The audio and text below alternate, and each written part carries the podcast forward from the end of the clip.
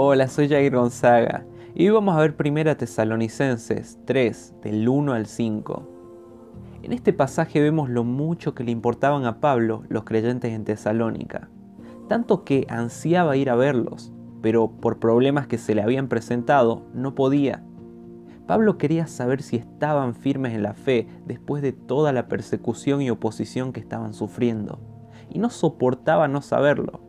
Estaba preocupado de que esto los hiciera alejarse de Dios, así que mandó a Timoteo. Ya hablamos en devocionales pasados de que la voluntad de Dios para cada creyente es predicar el Evangelio, pero en este pasaje me hace ver que, además de eso, Dios quiere que nos ocupemos de las personas a las que predicamos. Muchas veces predicamos a alguien, nos alegramos por su decisión y listo. Capaz que nunca volvemos a saber de esa persona. Cuando en realidad, así como Pablo, tendríamos que hacer un seguimiento y preocuparnos de que las personas que predicamos sigan creciendo en la vida cristiana, agradando así a nuestro Dios.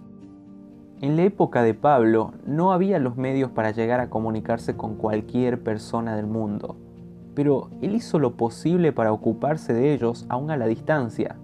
Entonces nosotros no tenemos excusa, porque nosotros sí tenemos los medios al alcance de nuestras manos.